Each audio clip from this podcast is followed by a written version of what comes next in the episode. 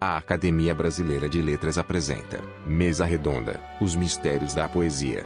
Neste podcast, teremos a participação de Luiz Carlos Patraquim.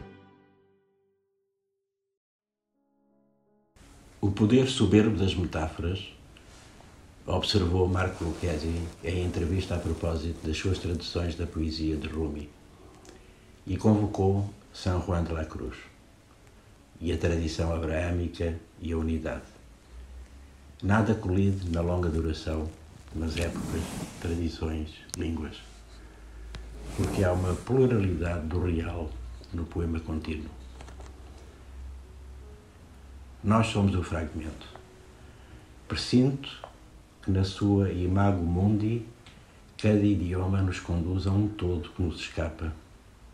O caminho é o atrito Leiam as bucólicas de Virgílio ou o sergir doloroso do tecido da presença trazida ao verbo nos poemas de Maria, do moçambicano José Criveirinha, e todos os lugares são meus. Se há circunstâncias de tambor, é com a mão da palavra que seguramos a asa onde o vinho espera. Ele é a potência da revelação. E o poema tropega. Levanta-se, e árduo e teimoso, carrega o homem múltiplo nos seus braços rumo à cabeça iluminada. Ela é, fulles no cimo da montanha. Nós só acrescentamos a respiração, o número de a dizer, para que o nada não se cumpra no seu exílio.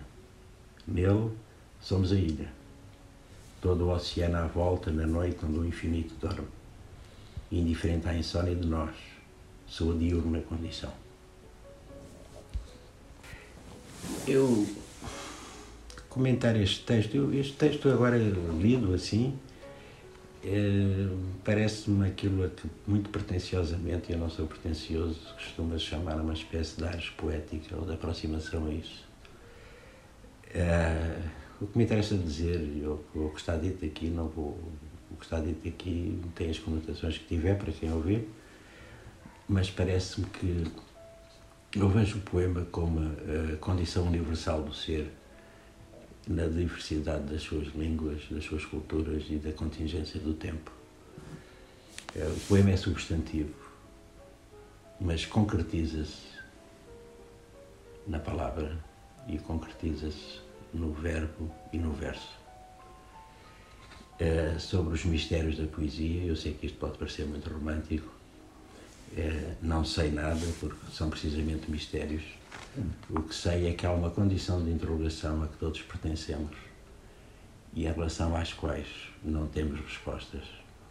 E o poema será sempre uma aproximação a isso e, uma, e um corta-mato, para utilizar uma expressão moçambicana, e um corta-mato contra as armadilhas que, que a história tantas vezes Você pode acessar todos os podcasts da academia através do nosso site.